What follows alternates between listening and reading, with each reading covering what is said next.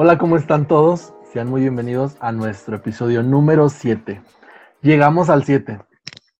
Bueno, yo soy Gerardo Rosas y estamos en el Gritadero. El Gritadero es un espacio súper interesante porque es un lugar donde puedes venir a expresarte, a decirte lo que es verdad, lo que es neta, lo que no es tan neta. Y lo creamos dos profesionales del bienestar, Carlos Nava y yo, Gerardo Rosas. El día de hoy, siguiendo con esta dinámica de conociendo a las personas con las que escucho este podcast, voy a entrevistar a Carlos Nava.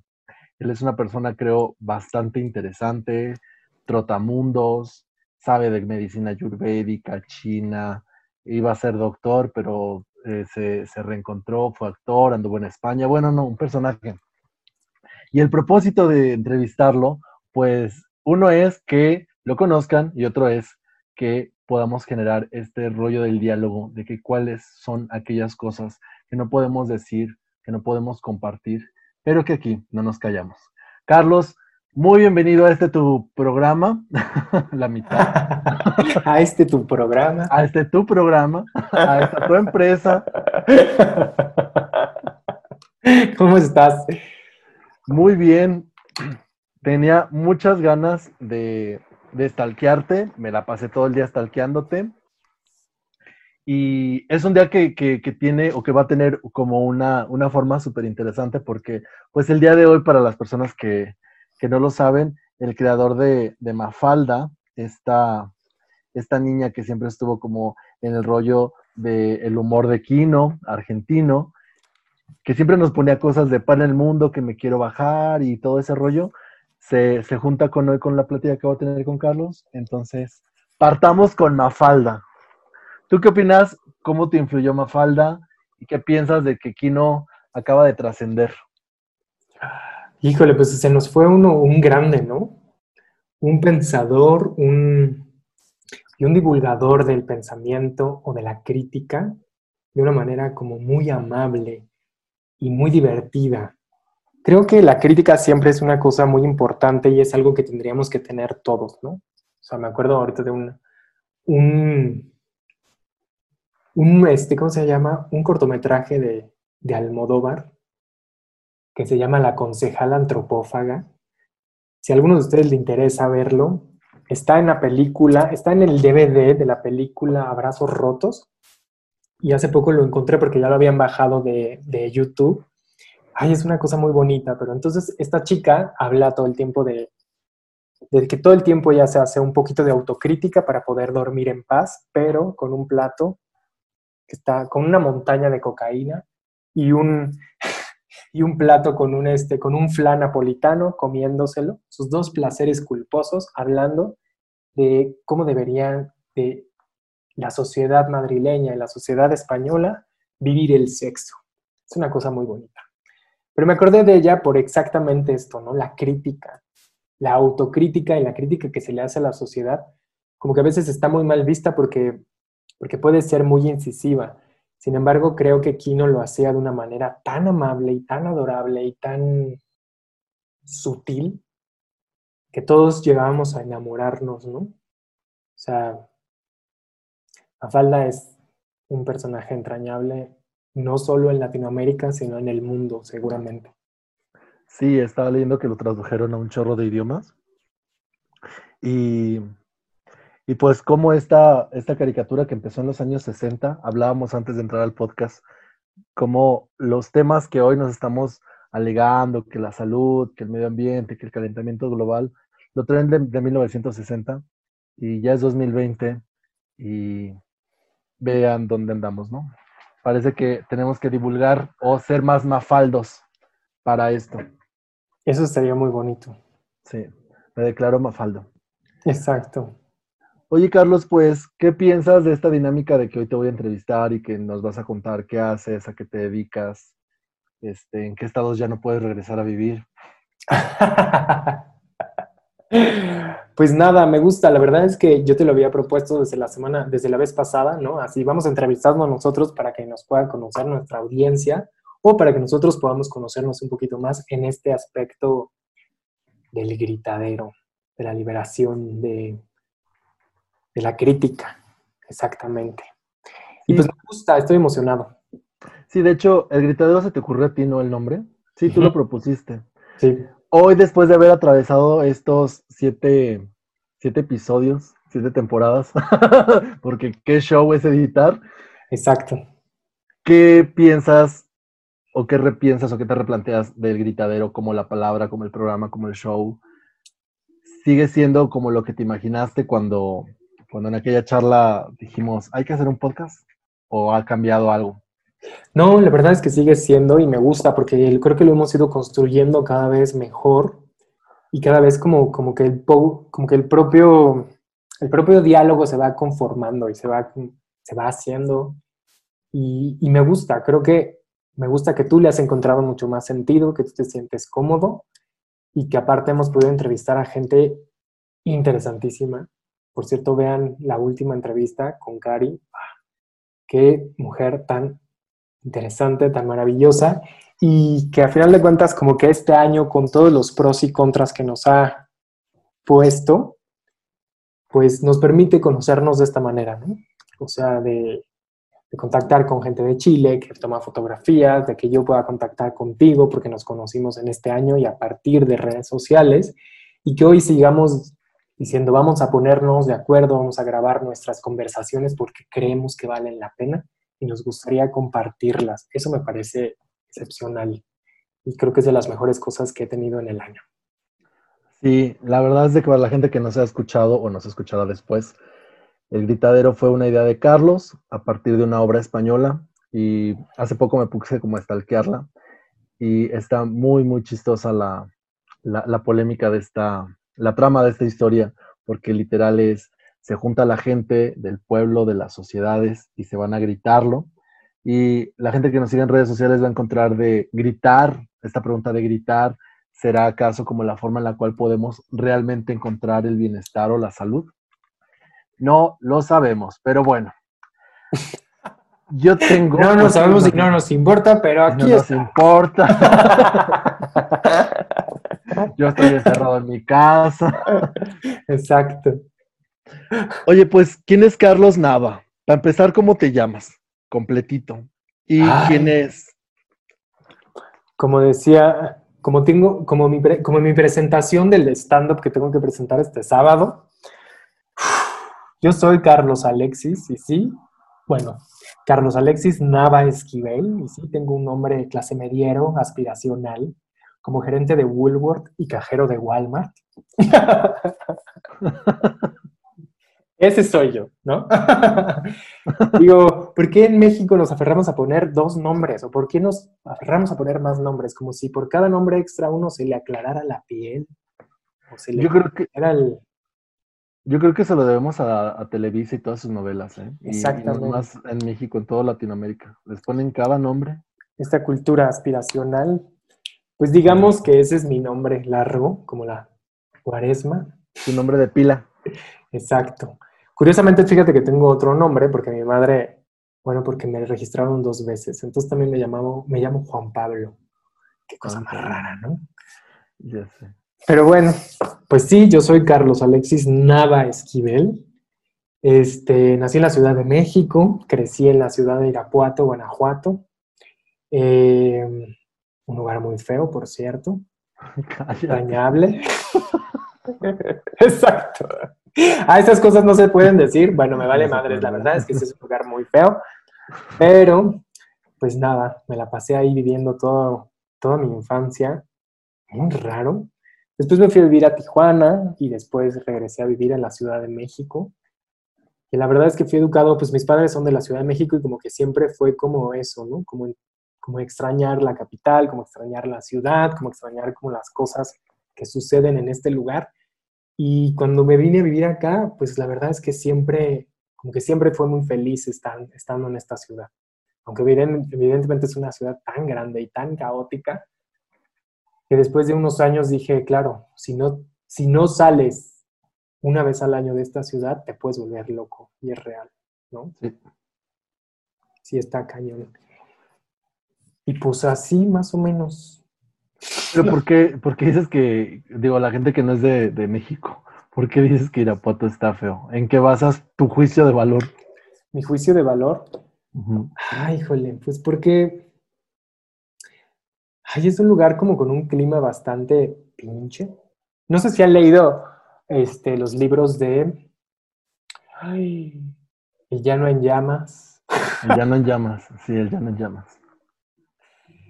Por favor, léanlos y hagan de cuenta que están, pues prácticamente están inspirados en el Bajío.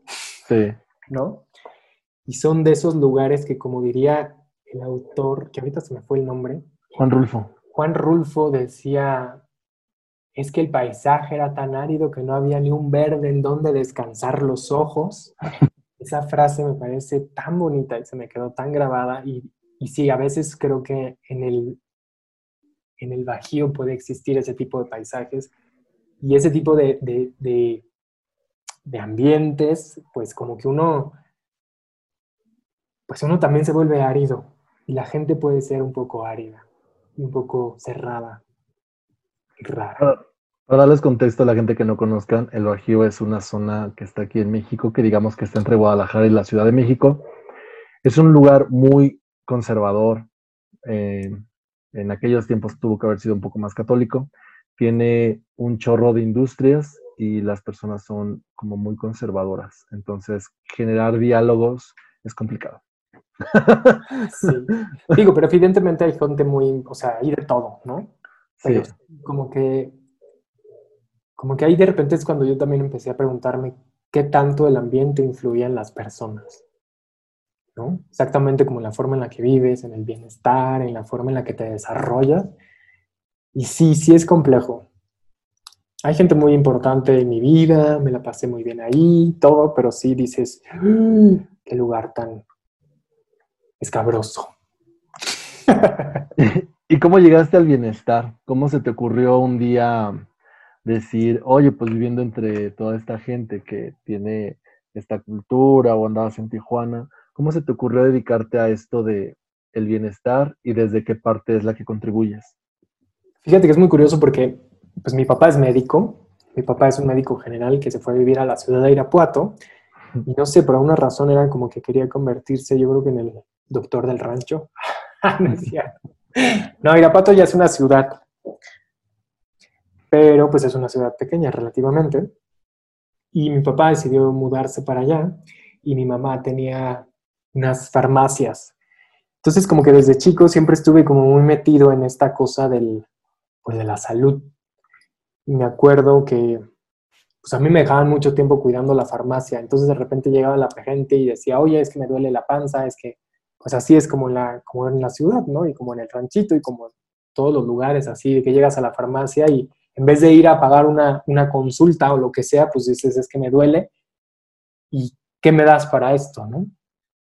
Y entonces, pues como que yo había escuchado a mis papás de todo lo que daban y me aprendía las cosas y entonces yo le daba a la gente lo que me pedían y curiosamente después llegaban y decían, no, pues es que el niño me dio esto y estuvo muy bien, oye, pues di, denme otra vez de la misma.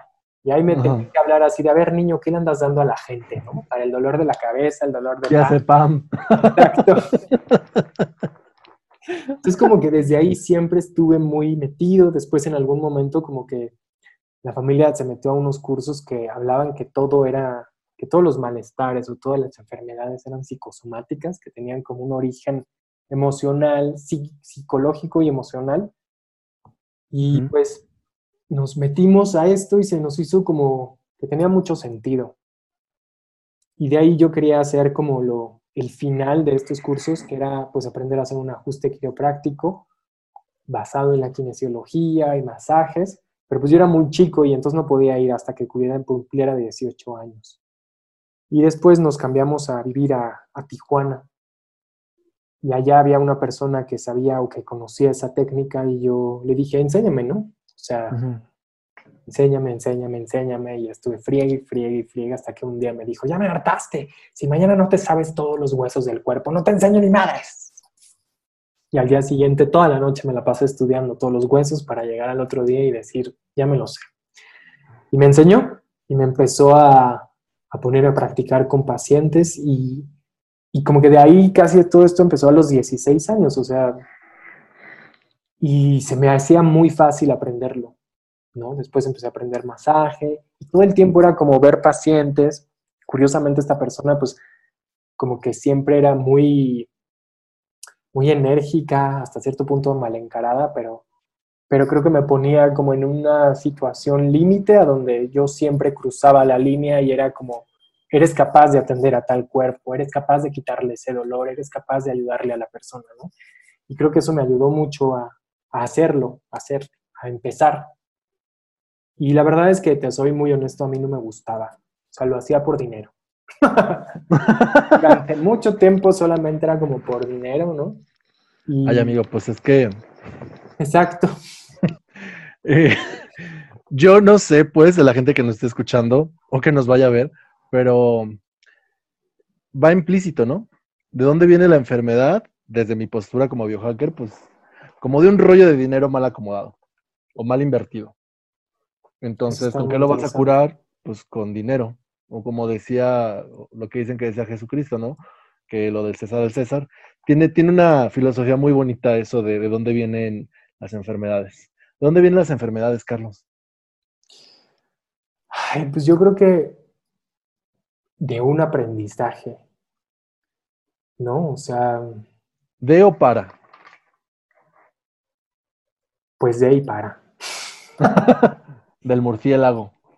No, pues es que a final de cuentas, como que si lo vemos de una manera muy evolucionista, tal vez, pues uno crece, uno, uno se hace más fuerte, ¿no? Lo que no lo mata a uno lo hace más fuerte y uno se tiene que enfermar para poder, para que el cuerpo cree una defensa y entonces pueda seguir vivo, ¿no?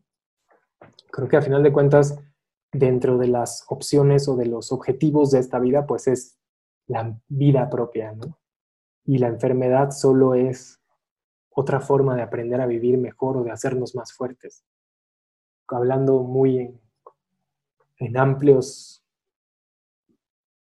aspectos, ¿no? Muy, muy evolucionista, muy de especie, pero yo creo que sí tiene mucho sentido. Y pues a nivel personal, pues de dónde vienen, pues de un chingo de frustraciones, de un chingo de, de enojos, de, de, incomprensiones, de tratar de entender el mundo, de tratar de entender la vida y, y de repente, como decía, ay, Hablando muy inspirado. es que te, esta entrevista. Exacto. Este, hay un autor que se dice llamar líbano-franco-canadiense, que se llama Wajdi Mawawat. Okay. Dice, cuando, cuando la infancia o cuando, o cuando la adolescencia se te atora en la garganta como navajas y lo único que puedes hacer es gritar, ¿no? Y lo único que puedes utilizar es la palabra para poder liberarte. Tiene unas obras increíbles. Si a alguien aquí le interesa el teatro, por favor vaya a buscar a Wajdi Muawawat, que escribe, que es, que es como de los nuevos este, clásicos, porque hace tragedias contemporáneas. Y bueno, es un dramón delicioso. Pero es una filosofía muy bonita porque habla obviamente como de, los, de, este, de esta época en la que nosotros vivimos, vivimos en guerra, y viene de la guerra porque era del Líbano y viene como de esta forma de tratar de entender el mundo en el que vivimos y cómo es que a partir de la palabra, de aprender a escribir, de aprender a escuchar al otro, es que nos podemos salvar. Y creo que de ahí viene mucho la enfermedad a veces. Claro. Pero tú en ese tiempo de la vida atendías la enfermedad por dinero. claro. Sí, porque se me hacía muy fácil aprenderlo, muy, o sea, muy fácil y, y siempre se me fue muy fácil como, como poder entender o escuchar al otro, ¿no? Y más, si había gente grande, había gente enferma. Me llevaba muy bien con la gente, con los viejitos. Y pasaron muchos años y yo creo que como hasta los 25 años empecé a agarrarle el gusto. A decir, sí, sí me gusta esto. Y más allá de, por, de que hacerlo por dinero, la verdad es que sí me gusta, ¿no? O sea, en algún momento me fui a vivir a España en estos viajes y lo que yo decía era, quiero ser una persona normal, porque me había pasado todos los fines de semana de, de mi adolescencia y de mi época rebelde y desmadrosa, pues trabajando, porque me pagaban muy bien, ¿no? Y entonces yo trabajaba los fines de semana y ganaba bien y pues iba y después estudiaba toda la entre semana. Y pues ahora sí que de muchos conciertos, por ejemplo, me quedé con muchas ganas de ir a ver a los, a los caifanes o a los jaguares en ese momento. y no fui, no iba a conciertos, no iba a fiestas, no iba a muchas cosas, o sea, era muy ñoño. Y entonces como que dije, ya, me harté de esto, me voy a ir a vivir a España y me voy a vivir y voy a querer ser normal, quiero ser mesero como todas las personas de mi edad. Curiosamente, pues nunca pude ser mesero. A lo más que llegué fue a ser cocinero de un restaurante mexicano y, y por alguna extraña razón en, pude tener ese trabajo a partir de empezar a dar consultas en España también. Es muy, muy curioso. ¿Y cómo fue que cuando ya te diste cuenta de, de dónde viene la enfermedad, cómo, cómo haces esta, como esta ecuación que luego le cuesta trabajo a la gente de llega una persona con un padecimiento, una enfermedad, ¿Y tú cómo lo atiendes? Porque eso está súper interesante. ¿Yo cómo lo atiendo? Pues mira, yo creo que sí. Sí creo fielmente que más o menos un noventa y tantos por ciento de las enfermedades son psicosomáticas. Por eso me parece importante como escuchar a la persona. Prácticamente cuando llega un paciente yo lo que digo es, ¿en qué te puedo ayudar? ¿Qué necesitas? ¿no? Y me vienen y dicen, ah, bueno, tengo un dolor de esto, tengo un dolor de aquello. Y es curioso como a mí también me enseñaron mucho a ver el cuerpo en general, ¿no? Entonces vas viendo el cuerpo y vas viendo que el cuerpo está adolorido, que está chueco, que, no se puede acomodar, que no se puede acostar. Y, y a veces la persona ni siquiera lo sabe.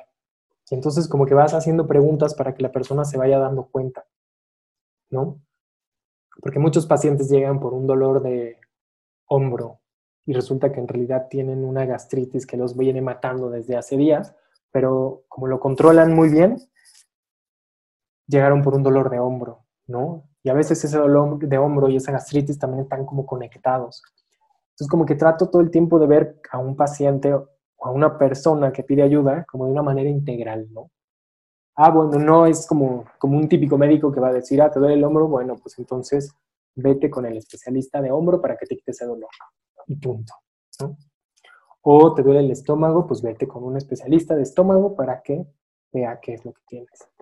Sino más bien de una manera integral. O sea, creo que, hay, creo que hay muchos, creo que todos, todos, todos, todos tenemos problemas emocionales porque creo que ese es eh, uno de los grandes aprendizajes que tenemos como, como humanidad, ¿no? Esta forma de sentir está bien cabrona y es bien compleja y es bien difícil vivirla. Entonces, pues todos necesitamos de vez en cuando hablar, sentirnos escuchados y sentir que alguien puede entendernos. Y creo que de ahí parte mucho como mi forma de tratar a las personas. A veces incluso pienso que, que más allá también de la escucha, muchos cuerpos, o lo he comprobado que muchos cuerpos necesitan más un apapacho que un, un medicamento o una terapia específica para quitarse un mal. Y eso apapacho puede ser a partir de la escucha, después a partir de un masaje, a partir de un no te preocupes, todo va a estar bien, se te va a quitar este dolor, solo necesitamos darle espacio a que el cuerpo se recupere, ¿no? Y este es el momento y, y vamos a darlo o vamos a trabajarlo. Y el cuerpo reacciona muy bien porque el cuerpo, pues como buenos animalitos, somos muy nobles. Entonces creo que va por ahí. ¿Dónde agarraste estas eh, escuelas? Porque fuiste a varios países, ¿no? A estudiar estas como filosofías. Pues estuve, cuando me fui a España, este, conocí como muchas, muchas escuelas muy europeas y además para allá era yo como, wow, el que viene de México, con un, con un aprendizaje casi, casi como mucho más originario, bla, bla, bla. Y me iba muy bien, les gustaba mucho como lo que yo hacía, porque sí, sí es verdad, en los europeos llegan a ser muy fríos o diferentes, o sus sistemas son completamente más cerrados. Y después estuve trabajando, estudiando muchas cosas aquí en México, medicina tradicional mexicana, medicina tradicional china también aquí en México. Y cuando me fui a Tailandia, estuve estudiando más cosas del taoísmo.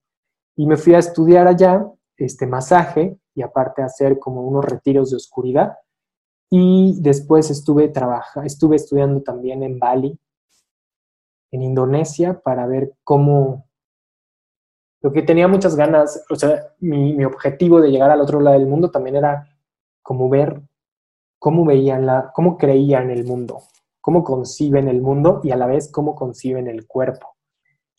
Porque de una u otra forma nosotros seguimos, por más ateos que nosotros pudiéramos decir que somos, no tenemos idea de cuánto, de que todas nuestras costumbres llegan a ser religiosas, ¿no? Y junto con nuestras, nuestras costumbres, pues hay una concepción del cuerpo que puede ser muy culposa, muy ominosa, muy, muy, el cuerpo y sus pasiones y las formas que siente son muy, están muy cubiertas, ¿no? O de esas cosas no se hablan o se hablan cuando cumplas tantos años y cuando llegas a cumplir tantos años, pues resulta que no sabes ni cómo funciona y nadie sabe cómo funciona. Y cuando menos te das cuenta, pues ya alguien te metió la mano por allá te metió y tú sentiste bonito o sentiste muy feo. Entonces son como muchas cosas que uno va concibiendo el cuerpo a partir de estas restricciones que también causan mucha enfermedad, creo yo. Y lo que me interesaba era ver que del otro lado del mundo había otra forma de ver el mundo, otra forma de concebir el cuerpo y otra forma de creer. Que yo sabía que existía, pero quería ir a ver cómo funcionaba. Cuando llegué a Tailandia es muy curioso porque la gente no se toca, ¿no? O sea, nunca, o sea, ahora empieza a haber gente que se puede dar un beso en la calle, pero es muy mal visto. No se toca a la gente, no vas a saludar a alguien de mano todo el tiempo, es como una reverencia y vas a, ¿no? O sea, son muy honorables en ese aspecto, pero en Tailandia en específico solo se toca el cuerpo a partir del masaje y es como de los contactos físicos más importantes de todo el país y pues casi el 70% de la población es masajista y aprende porque la familia se dedica a eso, la familia hereda esta idea, ¿no? Y tú te curas a partir de un masaje, a partir del tacto. Y eso es muy bonito. Muy, muy, muy interesante como ver esa otra cultura del cuerpo y esa otra forma de ver el cuerpo, en donde públicamente nadie se puede tocar. Incluso puedes ir a un tianguis, ¿no? En la noche en donde vas a ir a comer en la calle, vas a ir a hacer cosas, vas a ir a comprar cochinadas, como aquí igual, pero de repente te encuentras una avenida que está llena de, sofás, como de reposets, y gente dando masaje en la calle. Entonces son como, como que es una actividad tan importante como cultura, que es un contacto físico especial por donde te puedes curar, por donde puedes relajar, y donde también obviamente hay mucha liberación corporal a nivel social. Y eso, eso me cambió la vida también, o sea, me hizo pensar o, abrir mi postura y liberarme de muchas cosas que también traía como de, de esto, ¿no? De ser mexicano y de tener toda esta historia corporal tan rara que tenemos. ya no te escuché. Ya, volví. ¿Qué era eso de los retiros de oscuridad? Ah, pues me fui a un... Hay un lugar que se llama el, Tao Garden, donde está Mantak Chia, que es como un, un maestro taoísta tailandés, que es muy famoso. Chequen sus libros, la verdad es que es un tipo que escribe impresionante. Está, uno de sus libros es El Tao del Amor, hay otro que es el hombre multiorgásmico, la mujer multiorgásmica, y hay cosas muy interesantes. También lo pueden buscar en YouTube se llama Mantak Chia, así como suena. Mantak con K al final y Chia como chía, como agua de limón. Y este, pues me invitaron. Yo la verdad es que no sabía muy bien a qué iba. Va muchísimas personas a curarse y lo que te plantea es, él es que a partir de la energía sexual, de la energía es la energía creativa y tú puedes concebir tu vida a partir de ello y lo que dice él es te voy a enseñar a la eternidad, ¿no? Te voy a enseñar que no te tienes por qué morir y tampoco tienes por qué estar enfermo, que solo tú tienes que aprender a trabajar con tu energía creativa y tu energía sexual, que es lo que mueve al mundo. Y es una filosofía taoísta, o sea, tiene muchísimos años esto, solo que él ahorita pues ha movido o ha estudiado muchísimo más cosas y pues hace un retiro en la oscuridad. Y es un edificio que es en total oscuridad, todo está sellado, es una oscuridad a la que nunca te acostumbras. Eh, y puedes durar ahí de una semana a cuatro semanas. Ahorita ya no sé, porque la última vez ya nada más había creo que de dos semanas. Pero bueno, en ese tiempo eran en cuatro semanas y yo me quedé una. Y fue impresionante, creo que ahí me cambió la vida también, porque fue como eso, como encontrar... dentro del retiro lo que te ponen, o más bien uno de los objetivos es atravesar la oscuridad y ver que la oscuridad no existe. Y creo que eso fue de uno de los aprendizajes que yo tuve, ¿no? Como ver, pues que este lado oscuro que todos llegamos a tener, muy taoístamente planteado, con el yin y el yang, te dicen, pues no existe, o si existe es parte, o sea, hasta la, oscuridad más profunda también es una representación de la luz. Y eso era muy bonito, ¿no? Y entonces te decía, el no te preocupes, no tengas miedo de lo que vayas a sentir, vayas a escuchar, vayas a ver, porque solo eres tú y es tu percepción y tenemos que aprender a trabajar con eso porque eso también es energía. Entonces, como que ya bajo esa cosa tú entrabas a ese lugar y pues ahí vivías, día y noche caminabas y salías, comías, había actividades, había convivencia, pero en total oscuridad. Entonces, pues la gente se pegaba. Yo me pegué una vez porque estaba muy enojado, porque me desquicié, porque también pues, vas y te vuelves loco. Entonces me pegué y quería matar a todo el mundo porque te vas enfrentando pues con todas las cosas que uno trae, ¿no? O sea, te, estás en una situación límite. Después de tres días de que tu cerebro no ve, no ve la luz del sol, empieza a crear melatonina. Entonces duermes y duermes y duermes. Y al tercer día, como que dice el cuerpo o el cerebro, ah, pues sigue sin saber, sin haber sol, sin haber luz. Entonces plantean que, que hay como una sensación de, bueno, pues entonces igual y ya nos estamos muriendo y empiezan a crear DMT, que está comprobado que cuando uno se muere, el cerebro empieza a crear DMT y empieza un viaje para ver a Dios, ¿no? Todos los viajes de DMT son para ver a Dios, que son lo mismo que, es que si te metieras peyote o si te metieras ayahuasca. Y entonces, pues sí, literalmente, ¿no? O sea, el tercer día, ¡pum!, me explotó la tacha. y fue un viaje así de, ¡wow! Así como que todo se deshacía y decías, ay, ya entendí todo, está increíble. Pero el punto de este viaje en específico del cuarto oscuro es qué pasa después de ver a Dios, qué pasa después de este viaje. Entonces, como no te da el bajón, como aparte tu cuerpo lo está creando, tú meditas todo el tiempo para decirle al cuerpo que sigue vivo y que no necesita morirse y que no necesita estar mal. Entonces, todo el tiempo tú meditas para eso, son meditaciones, estás haciendo un poco de ejercicio, comes muy bien, todo el tiempo hay una desintoxicación y pues es muy loco porque después de ver a Dios, pues tú sigues en un viaje y entonces empiezas a ver cosas que hay en tu cabeza y sueñas y sueñas y sueñas. Y llega un punto en el que literal sí atraviesas la oscuridad y te ves de otra forma o ves la realidad de otra forma. Y no sé, se te quitan muchos pedos.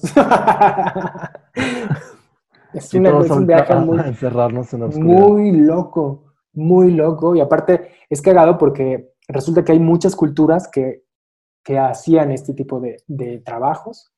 Entonces lo que hacían es que los chamanes iban y se metían a las cuevas, en donde no podía entrar ningún rayo de luz y pues se metían y ahí duraban meses Sí, de hecho, hay comunidades en América Latina donde agarran a niños, los encierran y los vuelven chamanes. O sea, salen como hasta que tienen cinco años para que se, vislumbren con el, poder de la naturaleza y todo ese rollo.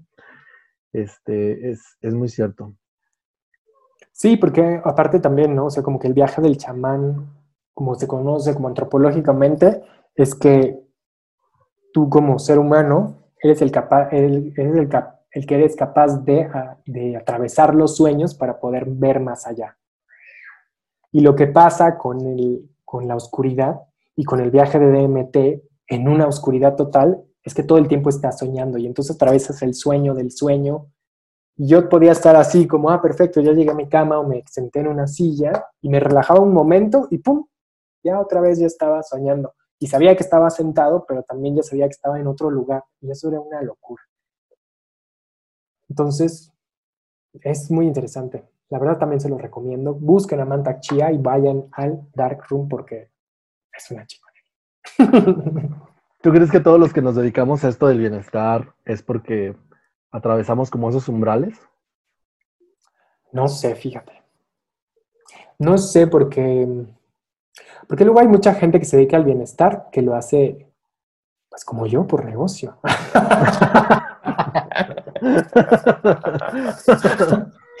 por dinero. No, o sea, exactamente, ¿no? O sea, en realidad nosotros también habíamos planteado este lugar del gritadero porque de repente te encuentras con mucha gente que es muy fake.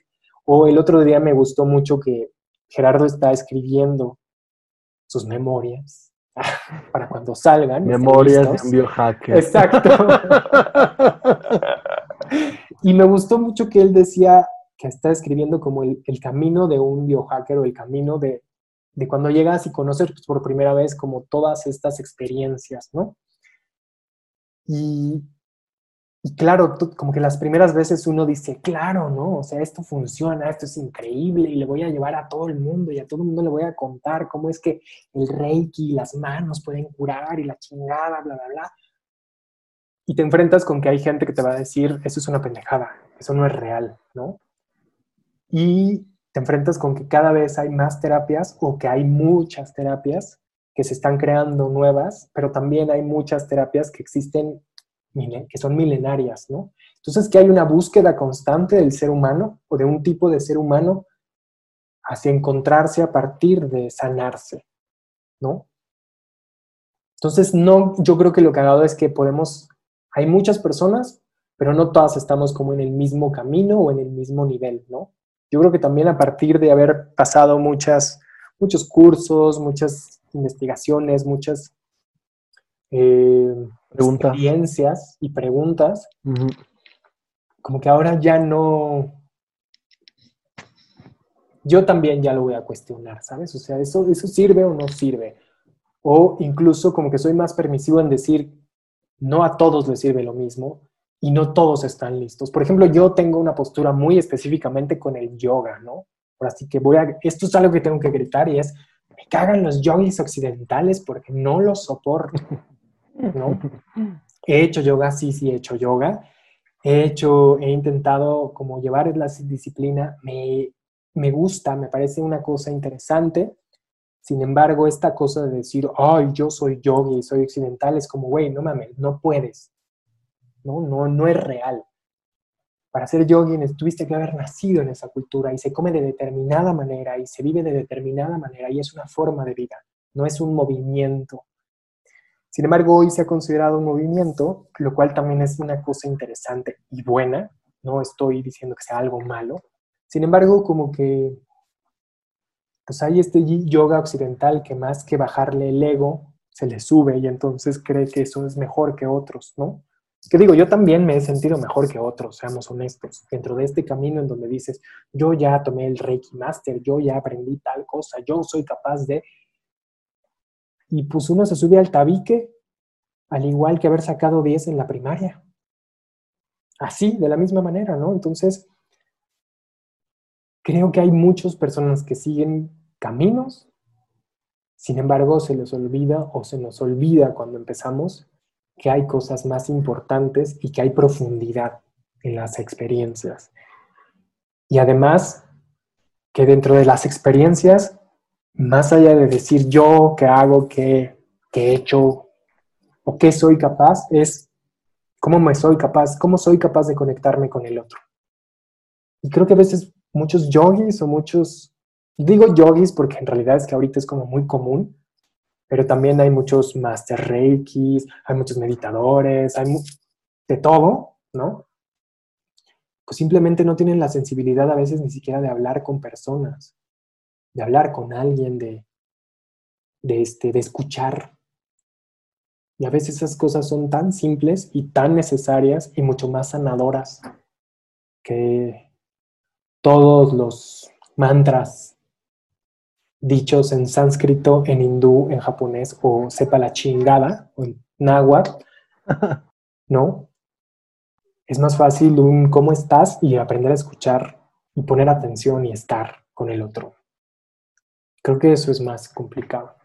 Sí, creo que pasó esto de que trajimos varios modelos orientales a, Occidente y los medimos con esta metodología de,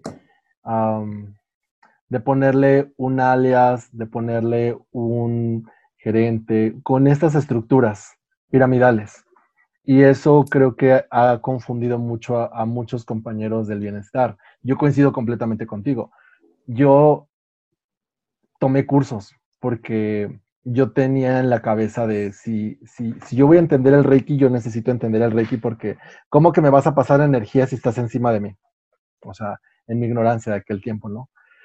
Y conforme va pasando el tiempo, yo he conocido a muchas personas que se han quedado como atoradas en el viaje de necesitaban atención de su papá y su mamá y se generaron una comunidad de 100, 200 personas donde yo soy la mamá, Paquita, de la orden de no sé qué.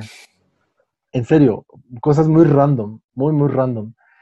Eh, y de la gente que hace yoga, yo en algún viaje que, que andaba ahí cotorreando en Asia, alguien me dijo, y hace poco un argentino me dijo, allá es como un estilo de vida, ¿no? Como la gente que desayuna cereal, o sea, es como el día a día y hay un yoga que es específico para ti, no esta cosa de copy-paste, esta producción en cadena. Hay muchas cosas que ignoramos del bienestar en realidad. Y pues cuando ves estos cuates con 5 millones de seguidores y, y, eso, y que dices como todas esas cosas que les están pasando, no sé, creo que es como un grave, un grave problema el guiar a gente cuando no conoces tanto.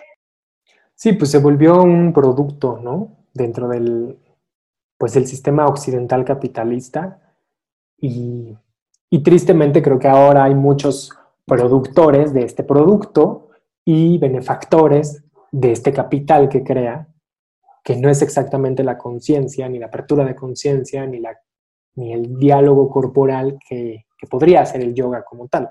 Pero digo, bueno, esto pasa en todas las situaciones y como sabemos, el, el sistema capitalista en el que vivimos, pues todo se lo traga, ¿no?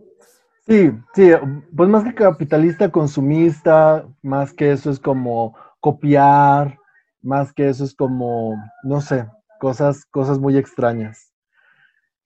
¿Tú crees que la gente que nos dedicamos a estas cosas, la que sea, estamos sanos? No, Qué buena, qué buena pregunta. Qué buena pregunta. No, no creo que seamos sanos, ¿no? Me acuerdo perfectamente, bueno, yo estudié literatura dramática y teatro en la Facultad de Filosofía y Letras. Qué mamón, pero sí. y este, y es muy cagado porque al lado de la Facultad de Filosofía y Letras está la Facultad de, de, de Psicología. Y pues obviamente, como todas las facultades, siempre se están tirando mierda y dices, ah, viene de psicología, ah, pues porque está loco, ¿sabes? O sea, creo que todos tenemos una búsqueda a partir de nuestras propias carencias. Y, y creo que todos los seres humanos nos buscamos de diferente forma.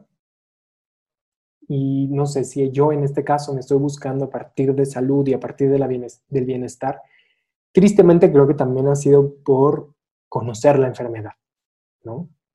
Y por saberme débil o, pues sí, enfermo hasta cierto punto, y como procurar estar mejor. Yo creo que en general así somos los seres humanos. La verdad es que a mí me gustaría pensar que en algún momento, ¿no? Por ejemplo, yo estoy hablando ahorita de la, de la respiración y veo como las cosas tan importantes, tan impresionantes que tú puedes hacer con tu cuerpo a partir de la respiración y hacer conciencia y hacer y tener un control corporal tan chingón que digo, qué, qué chingonería que yo ahorita lo estoy descubriendo ahora que tengo 35 años, pero me hubiera encantado descubrirlo cuando tenía 10 años, ¿no? Y pensar que yo pudiese enseñárselo a un niño de 10 años, a una, a una familia, y que esa, esa familia lo pueda desarrollar y tener esa conciencia, me parece un, un, deseo y un sueño súper chingón, porque me parecería que, que entonces ese niño podría tal vez utilizar su energía o su búsqueda en crear otra cosa y no solamente en buscar salud. Sí, a mí me pasó como compartiendo. Yo fui a trabajar a mi mamá muchísimo. O sea, fui, no sé, yo no creo unos 30 talleres de trabajar a la mamá, la relación, de esos de que te saludabas con un cuatro, otros que le pegabas a la silla. Ay, no, qué frustración. Y hoy que ya, pues, después de un rato tote en esto de, del bienestar, das con un súper, súper, súper punto.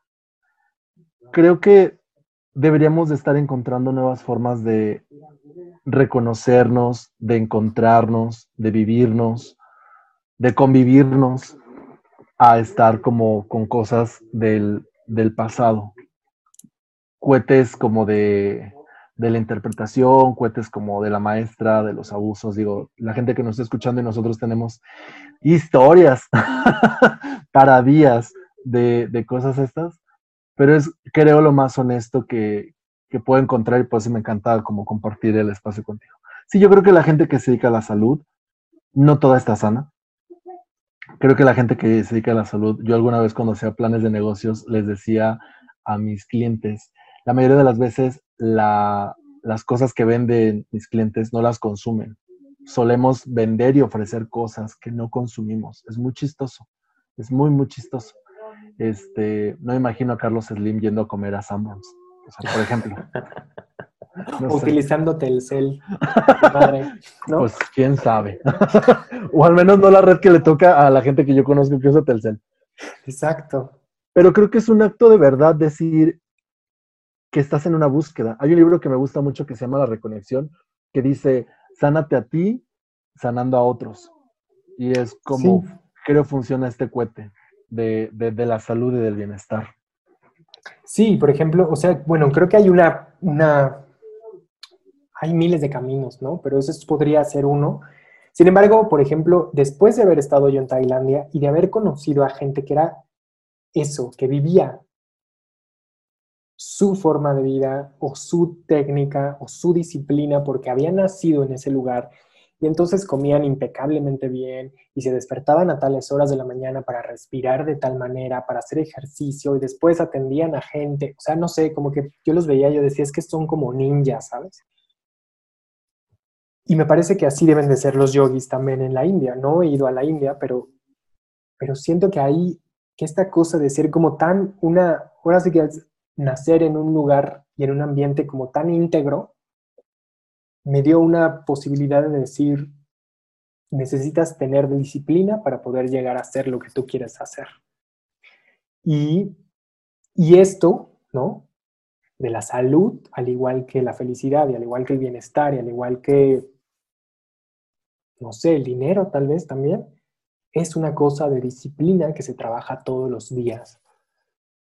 ¿no? Y entonces es como, vas a respirar, vas a comer, vas a, vas a hablar, vas a convivir a partir de esto. El problema es que obviamente, pues sí, nosotros somos como uno de los productos de este sistema, que también, igual y soy muy políticamente incorrecto, no sé, pues somos una colonia en donde se nos perdieron muchas cosas y mucha identidad, ¿no? Entonces, seguramente aquí en México estudié medicina tradicional mexicana, que solamente es un diplomado y ves un chingo de herbolaria y un chingo de terapias y un chingo de formas súper interesantes, que además somos un país gigante con un montón de tradiciones, pero que muy pocas cosas puedes acceder a ellas. Y la persona o el chamán mexicano, el maracame que vive en la montaña, vive igual que los que viven en Tailandia y que viven en Japón pero viven aparte en una absoluta pobreza porque, pues porque aquí todo su territorio se lo estamos chingando en vez de darles un lugar para que nos enseñen su forma de vida. Y todas las culturas tienen eso, pero pues desgraciadamente nací yo en la Ciudad de México y estoy como, como con un pie acá, un pie allá. Lo que sí es que pues me convenció de, haber, de, ser más disciplinado y a partir de eso creo que sí soy una persona mucho más sana y mucho más saludable. Y sabes qué, sobre todo, dejé de tenerle miedo a estar enfermo. Porque creo que esa es otra de las cosas que hay como en el problema de la... Medicina occidental. Sí.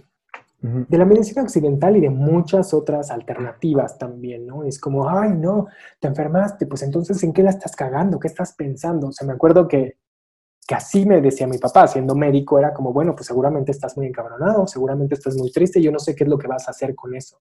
Y es como, papá, tengo gripa, ¿no? y como decir, y eres ser humano y, la gripa es inminente al ser humano. Y una vez al año, una vez cada cinco años o tres veces al año te va a dar gripa y se acabó. Yo de hecho como biohacker, en cierto modo celebro la, enfermedad porque es una forma en la cual mi cuerpo está liberando toxinas, diarrea, vómitos. Tuve una infección horrible en el oído eh, hace unos días, pero yo lo veo como una celebración de, ah, mi cuerpo está arrojando todo lo que, lo que no funciona. Y, más de alguno va a decir, pero ¿cómo estar malo es bueno? Por supuesto. Es la forma orgánica, natural, más efectiva de estar sano. Sí, creo que incluso más bien, si yo creo que si nosotros proponemos un bienestar, no es para quitar la enfermedad, sino más bien para evitar enfermedades crónico-degenerativas, como hoy se llaman, que puede ser un cáncer, que puede ser un síndrome rarísimo, que esas sí son unas enfermedades innecesarias, que son autodestructivas y que, que más bien creo que tendríamos que evitar, ¿no? Y evidentemente también podemos ser presa de ello. Y también será una forma de limpiar y tendremos que asumir las consecuencias, porque eso también es ser ser humano. Claro, yo en el libro que estoy escribiendo me refiero a estas enfermedades como enfermedades no reconocidas o no orgánicas o enfermedades de plástico, porque, o sea, son nuevas, no, no, como, no como que existen. Y que curiosamente, pues nos hemos estado, o sea, por la forma en la que vivimos, hemos estado creando eso. Y por eso es como cuestionar la forma en la que vivimos para dejar de tener ese tipo de enfermedades, pues que se nos están escapando de las manos. Sí, alguna vez por ahí leí que la medicina pues, que te enseñan en las universidades se basaba en una medicina muerta, en cadáveres.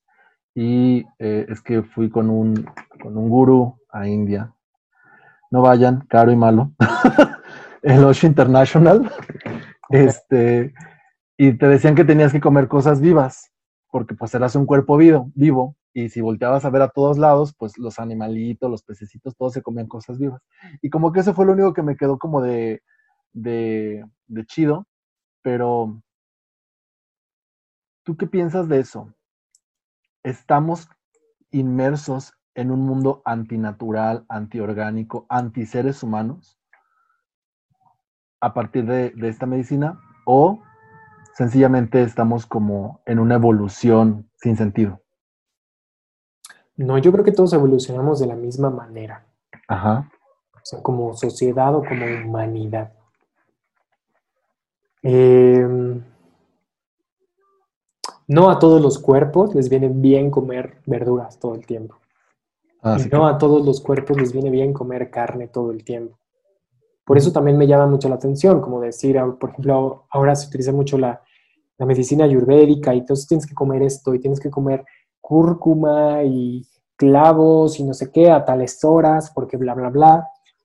Y yo digo, sí, eso está súper chingón, pero ¿qué crees? Esa medicina se desarrolló en una cultura con cierto tipo de capacidades y necesidades y clima muy específica que es la India, ¿no? Y así de la misma manera se desarrollaron otras culturas en China, en Japón, en Asia, en Europa y en México también. Creo que el problema aquí en México es eso, ¿no? O sea, es esta historia pues, colonial, globalizada, en donde sí tenemos un verdadero problema de, obesidad porque, porque tenemos una industria y una comida y una forma de comer muy industrializada, que más allá de ser viva o muerta, pues como dices tú, es de plástico. Yo creo que somos un experimento. Ya voy a salir con mis temas darks. A ver, Pati Navidad. A ver, Pati Navidad. Yo creo que somos un experimento de lo tan aspiracionales a querer encontrar como una identidad porque por ahí de 1910 y eso, o sea, la gente no cenaba. Yo, por ejemplo, me acuerdo que íbamos al rancho con mi abuelo y se tomaban un té cualquier cosa para calentarles la panza y almorzaban súper tarde y a veces no cenaban o se comían como cualquier cosa. No está esta cultura como de cinco, comer cinco veces. ¿Dónde quiero ir? Pues creo que esta imitación o sobreimitación que vivimos en América Latina nos lleva a, lo que en, en, cierto punto vive como la comunidad negra americana, espero no decir una locura, pero de que ellos les da mucho el, diabetes, temas con el corazón, o sea, que son mayormente una población que se ve afectada por todas estas enfermedades, pero son una sociedad de alto consumo. O sea, conocí algunas personas de estas comunidades una vez en Austin y tragan pollo frito en la mañana, en la tarde y en la noche. No mames. Entonces, creo fielmente que el estar imitando ciertos modelos de desarrollo económico es lo que nos está dando en toda la torre. Y coincido contigo, en las grandes culturas, Egipto, Grecia, había grandes médicos. No me imagino cómo pudieron florecer todos estos pueblos este, mesoamericanos sin una buena medicina, una medicina de alto, ¿qué palabra uso? Pues sí, una medicina chingona. No, no me los imagino. Pues sí, o sea, sí lo entiendo, sin embargo, pues seamos honestos. O sea, esta cosa que acabas de decir de la cultura afroamericana y en este caso también los pueblos indígenas mexicanos, pues estamos hablando también de personas o de sociedades pues abandonadas en el abandono y en la pobreza y en la sobreexplotación. Son personas que no tienen acceso a poder comer o a horarios dignos de comida o a una alimentación pura y digna, ¿no? Y lo más fácil va a ser comer pollo frito todos los días porque es lo más barato. Claro. Y pues en Chiapas, en Oaxaca, pues va a ser más fácil comer y tomar Coca-Cola que a veces el agua potable porque resulta que es más barata. Y está menos contaminada.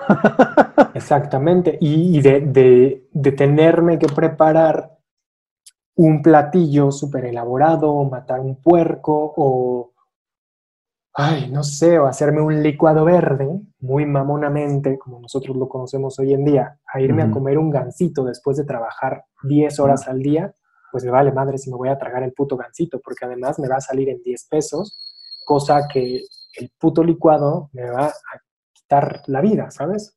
Claro. O sea, seamos honestos, es un, son sociedades altamente discriminadas, abandonadas, pobres, desinformadas, y sobreexplotadas. O sea, sí hay una consecuencia política, económica al respecto, ¿no? No es solamente un guanabiseo o un querer ser o copiar, es que no hay opciones. Claro, yo cuando a veces hablan del biohacking, así, que wow, que el biohacking y que no sé qué. O sea, güey, hacer el biohacking es, es muy caro. Es muy inalcanzable.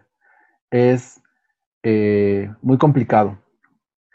Entonces, no, no es como tan enchilamesta. A mí que se me han ocurrido cosas para hacerlo como más, tropicalizarlo, pero en realidad no es cierto que, que, que seguir al pie de la letra los estilos de vida este, vas a garantizarte un estado de salud tampoco. Es una...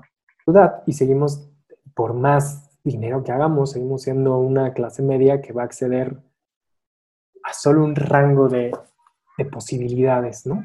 Claro, completamente de acuerdo. Ay, qué filosóficos andamos. Te digo que hoy andaba muy inspirado y, o sea, este se supone que era ser más, más divertido y ya ves. Dijimos, 30 minutos porque quiero ir al pan. Como una amiga, aficionados que viven la intensidad del fútbol, pues aquí andamos, ¿verdad? Sí. Pero bueno, la verdad es que somos más divertidos que esto. La, la neta sí. Este, ya para yendo como al cierre. ¿Qué te molesta? ¿Qué me molesta? Ay, me molestan un chingo de cosas. La verdad es que el otro Échale. me dijiste, ay, ¿cómo, Ya hasta se me olvidó la palabra, pero el chiste era, lo que entendía es que me decías que era un poco enojón y la verdad es que sí, últimamente me, me veo yo muy enojón, Porque, porque parte de las cosas, parte de salir, de viajar, de conocer personas, de conocer gente, es cuando dices, mierda, ¿en dónde estamos viviendo? ¿Por qué es que vivimos de esta manera, no? ¿Y cómo es posible que no nos podemos organizar? ¿Cómo es posible que sigamos como aceptando estas, pues esta vida que es, que la verdad es que a veces sí es muy complicada.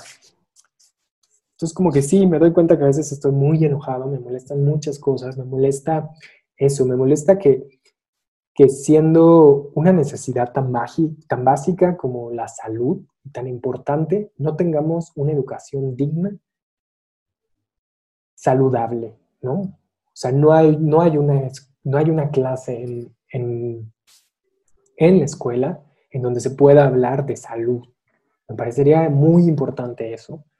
Y a partir de eso, incluso una educación corporal, una educación en donde tú dijeras, ah, bueno, este es mi cuerpo y funciona de esta manera y es tuyo y cuídalo y nadie tiene derecho a tocarlo hasta que tú decidas.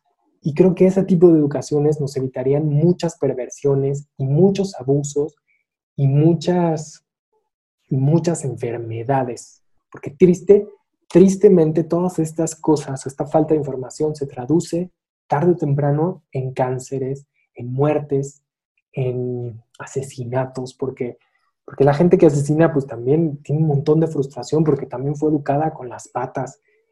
Y es eso, me molesta a veces que no exista la educación que, como seres humanos deberíamos de tener. Y como seres humanos que hemos creado y nos hemos desarrollado en industrias y en sus civilizaciones tan elaboradas, sigamos como en este sistema en donde hay de todo, ¿no? Evidentemente también creo que este es el momento en el que nos toca vivir y, y bueno, pues hacemos lo que se puede y creo que parte de esto o del granito de arena es, primero que nada, poder compartirlo con alguien como tú, poder dialogarlo. Y por otro lado, pues en este caso, poder subirlo a un podcast, a una plataforma en donde si a alguien le interesa lo pueda dialogar. Y si alguien se quiere meter al diálogo, escriban y contáctenos y nos encantará platicar con ustedes y que nos cuenten sus dudas, porque me parece que eso es lo más importante, ¿no? Como seres humanos deberíamos de educarnos en la palabra y de dialogar. Porque hoy en día nos hace falta muchísimo eso. Y creo que es lo que nos podría salvar más allá de decir, por favor, el próximo diputado que ponga una clase de cuerpo y de salud, porque no vamos a llegar a ningún lugar. ¿no? O sea, sabemos que esos son deseos y utopías y sueños guajiros de la mexicanita que fruta vendía, que está aquí enfrente, ¿no? Sino simplemente, pues, lo que nos toca hacer hoy es platicar y dialogar y hacer un, ¿cómo se llama? Un, pues conversaciones y crear pensamiento. Claro. Sí, coincido, coincido mucho, amigo. Este, ¿y qué hay de los influencers? ¿Qué hay de esta gente que, mis palabras, todos trabajamos por varo, ¿no? O por alguna este, compensación socioemocional, pero regularmente es por varo. Lo decía en el podcast pasado, no, el antepasado. Esto de utilizo mi imagen, utilizo mi voz y te vendo cosas que no, que no funcionan. Un ejemplo, no sé, las abritas. No funcionan. Sí, sí, sí. A ver, espérate, espérate. ¿Cuál es la función de las abritas? Esa es una buena, esa es una buena discusión para que ya nos reíamos un poco porque estamos... no estamos tristes. Voy a poner un fondo bien bonito. ¿Cuál es la función de las sabritas? Pues comprobar que no te puedes comer solo una. Exactamente. Entonces, ¿funciona o no funciona? Para la alimentación, Carlos. Ah, bueno, es que es eso. Creo que esto está muy interesante. Las sabritas no son alimento. No son alimento. Son un snack. Y tampoco como snack funciona. No. Buen punto. Buen punto. Y como negocio, hijos de la chingada, sí les funciona muy bien. La verdad es que sí. Oye, este, ¿qué haces? ¿A qué te dedicas? ¿Dónde te encuentran? ¿Infomerciales? Eh, ¿Qué puedes aportarle a la gente? Bueno, yo soy este, terapeuta por el momento. Mm. Este, doy consultas en la Ciudad de México. Si a ustedes les interesa, pues un masajito, contactar con su cuerpo, porque principalmente me dedico a eso, a que las personas se hagan conscientes de su cuerpo y a que a partir de esa conciencia y ese diálogo corporal, pues puedan solucionar todos sus problemas de enfermedades o físicos. O sea, me gustaría que sí tener pacientes que pudiesen llegar a ser autónomos y curarse a sí mismos. Sí creo en eso, es muy fácil, es, es eso, es dialogar, es conocer el cuerpo, entonces pues me dedico a eso, me dedico de todos modos, si no te interesa dialogar con tu cuerpo, sí te puedo quitar dolores, soy muy bueno para eso. este, doy masajes, terapia de medicina china, medicina mexicana, este, acupuntura, todas esas cosas. Este, y también estoy dando talleres de respiración en Instagram. Esos son totalmente gratuitos. Estoy como explorando eso porque me estoy metiendo muchísimo en la respiración. También tengo un blog, este videoblog en YouTube que se llama Hablemos del Cuerpo para hablar exactamente como de todas estas cosas que, que creo que nos hace falta reflexionar sobre el cuerpo.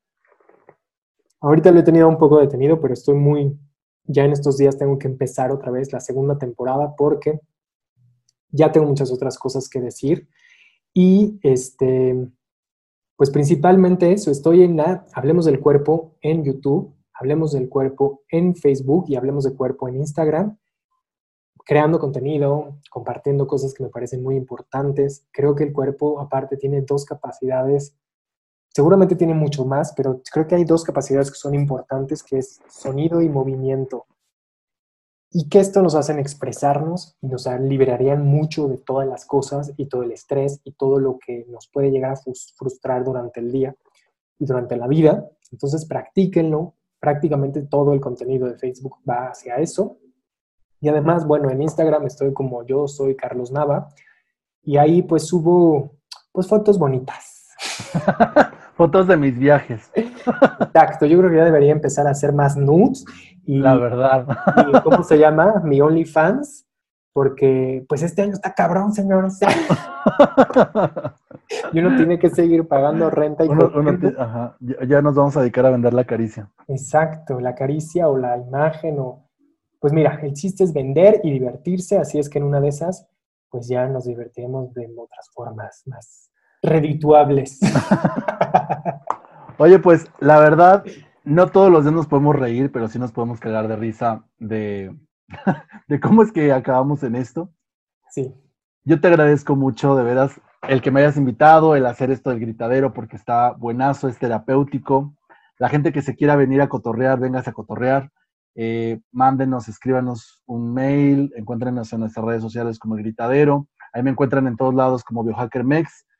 Y el chiste, Carlos, creo que es lo más valioso, es, como tú lo bautizaste, esto del bienestar habitual.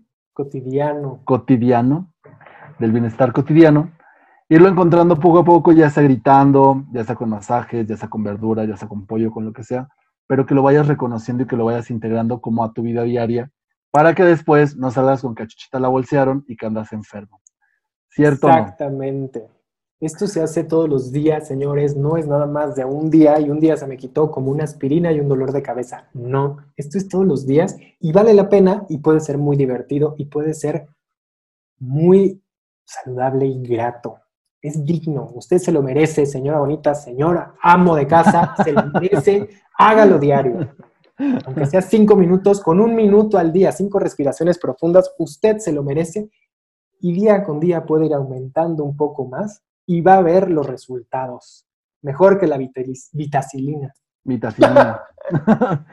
bueno, pues este fue el episodio número 7 del Gritadero. Muchas gracias de verdad a toda la gente que nos ha escuchado, a sus comentarios. Ha estado súper divertido. La gente que ha venido a cotorrear con nosotros, muchas gracias. Un abrazote a todos. Dejo el programa para que lo despida Carlos. Yo soy Gerardo Rosas, biohacker. Les mando un fuerte, fuerte abrazo y recuerden gritar todos los días.